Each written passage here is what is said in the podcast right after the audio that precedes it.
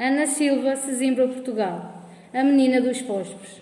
Estava tanto frio. A neve não parava de cair e a noite aproximava-se. Aquela era a última noite de dezembro, véspera do dia de ano novo. Perdida no meio do frio intenso e da escuridão, uma pobre rapariguinha seguia pela rua fora, com a cabeça, com a cabeça descoberta e os pés descalços. É certo que ao sair de casa trazia um par de chinelos, que não duravam muito, porque, já, porque eram os chinelos que já tinham pertencido à mãe, e ficavam tão grandes, que a menina os perdeu quando teve de atravessar a rua a correr para fugir de um elétrico.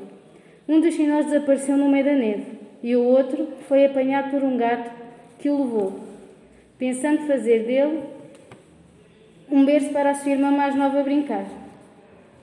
Por isso, a rapariguinha seguia com os pés descalços e, já roxos do frio, levava num avental uma quantidade de fósforos e estendia um maço deles a toda a gente que passava, perguntando: Quem quer comprar fósforos bons e baratos?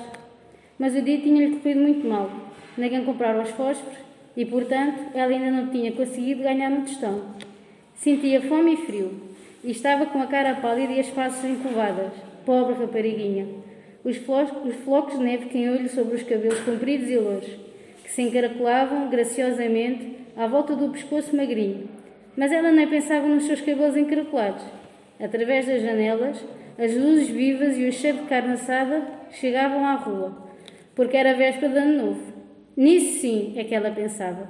Sentou-se no chão, encolheu-se num canto de um portal, sentia cada vez mais frio mas não tinha coragem para voltar para casa, porque não venderam um único maço de fósforos e não podia apresentar nenhuma moeda e o pai era capaz de lhe bater e afinal em casa também não havia calor. A família morava numa água furtada e o vento sentia-se pelos buracos das telhas, apesar de ter tapado com farrapos e palha as fendas maiores.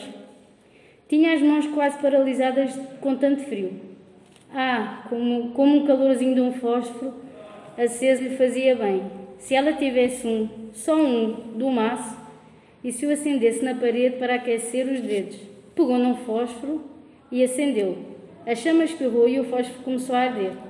Parecia uma chama quente e viva de uma cadeia. Quando a menina a tapou com a mão.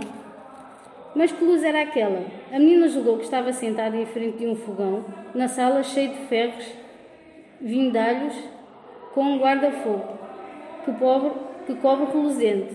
O lume ardia com uma chama intensa e dava um calor tão bom. Mas o que se passava? A menina estendia já os pés para se aquecer, quando a chama se apagou e o fogão desapareceu. E viu que estava sentada sobre a neve com as pontas dos fósforos queimados na mão.